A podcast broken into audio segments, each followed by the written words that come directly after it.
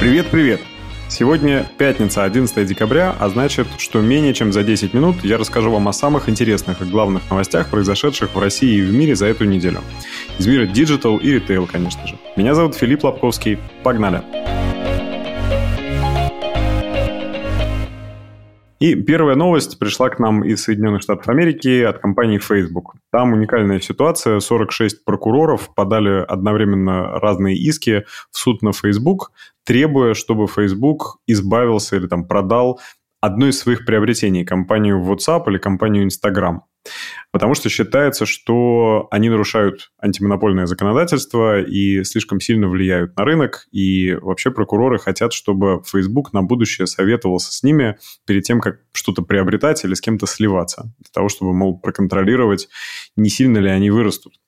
С одной стороны, конечно, такие крупные компании, как Facebook, заставляют задуматься, а не слишком ли много власти находится в руках корпорации одной, и не могут ли они влиять на результаты выборов или, в принципе, на мнение большого количества людей. А с другой стороны, все-таки Америка образец считается демократического общества, и мы видим, как даже в таких обществах корпорациям, компаниям приходится очень несладко, когда они пересекают интересы государства. Уверены, что у компании Facebook в итоге все будет хорошо. И вторая новость как раз пришла к нам от мессенджера, являющегося, видимо, незаконным приобретением Фейсбука. Мессенджер WhatsApp добавляет в приложение виртуальную корзину для покупок. Ну, в общем-то, мы все много пользуемся приложениями для общения, пользуемся WhatsApp, в частности. С 2019 года у них есть WhatsApp Business, которым можно было всегда пользоваться для консультирования своих клиентов. И там, на самом деле, всегда была функция осуществления покупки, но вот не было корзины. Теперь в 2021 2021 году WhatsApp официально добавляет корзину в приложение, и теперь можно будет осуществлять покупку и консультацию, и отслеживать статус своей покупки непосредственно в мессенджере. Очень удобно. Яндекс Еда запустила доставку роботами. Мы, собственно, видели уже с вами этих симпатичных роботов, которые называются роверы от Яндекса, шестиколесные роботы небольшие, которые самостоятельно передвигаются по городу, останавливаются на красный свет пешеходным переходом и сами выстраивают себе маршрут, уведомляют вас, когда можно будет спуститься и забрать свою доставку еды, и вот они, наконец, начинают официально ездить по центру города. Первой точкой, которую они будут обслуживать, будет Белая площадь, это бизнес-центр у метро Белорусская, ну а с расширением географии ресторанов, из которых они будут доставлять, будет расширяться, соответственно, география доставки. Интересно все-таки посмотреть, какое количество будет каких-то актов вандализма совершено над этими роботами, сколько их будут красть. Конечно, это будет происходить в том или ином виде, но прогресс не остановить, и, в общем, люди с рюкзаками за плечами, наверное, через какое-то время останутся в прошлом. Компания Цайняо, принадлежащая Alibaba Group, планирует вложить 700 миллионов рублей в российский рынок.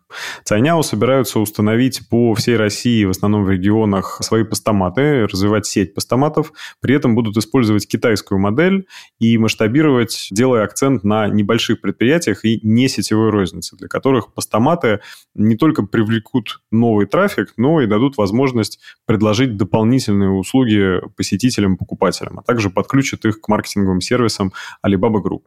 Классная новость, логистика развивается, пункты выдачи заказов будут в какой-то момент, видимо, уже в каждом дворе.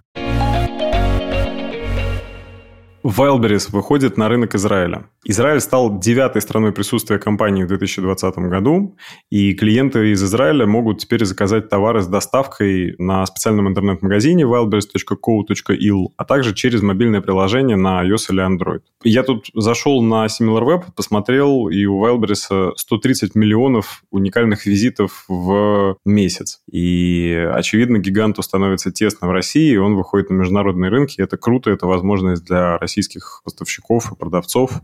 Так держать. Икея откажется от ежегодного бумажного каталога. Спустя 70 лет с первого выпуска компания Икея перестанет выпускать ежегодный каталог, говорится на сайте компании.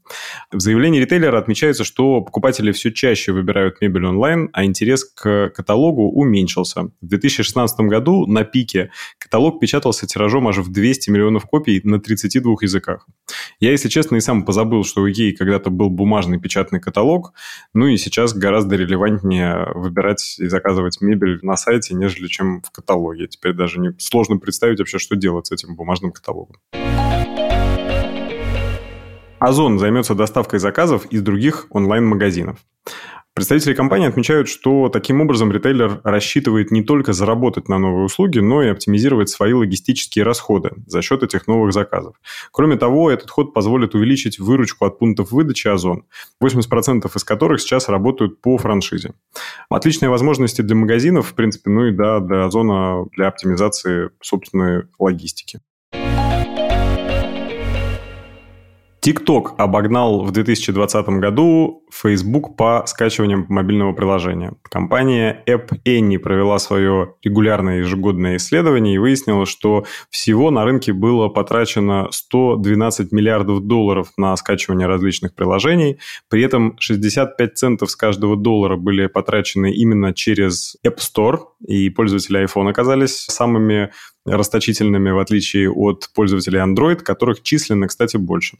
При этом 71 цент с каждого доллара был потрачен на игры. Ну, а самый головокружительный взлет, конечно же, у приложения Zoom.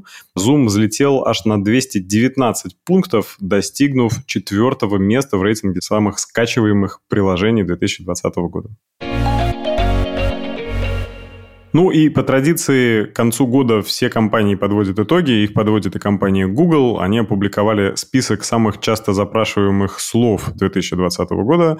И угадайте, какое слово стало самым популярным. Конечно же, слово «коронавирус». В новостях также лидирует слово «коронавирус». Среди персон лидирует Джо Байден, при этом на мировой арене. А среди актеров Том Хэнкс.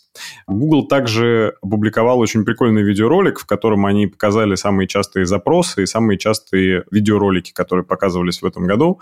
Мы опубликуем обязательно этот ролик от Google в своем телеграм-канале Digital Voice, а также на сайте в разделе новости digitalvoice.ru. На этом у меня все. Всем отличного завершения рабочей недели, хороших выходных и оставайтесь в курсе с Digital Voice, голосом цифровой экономики.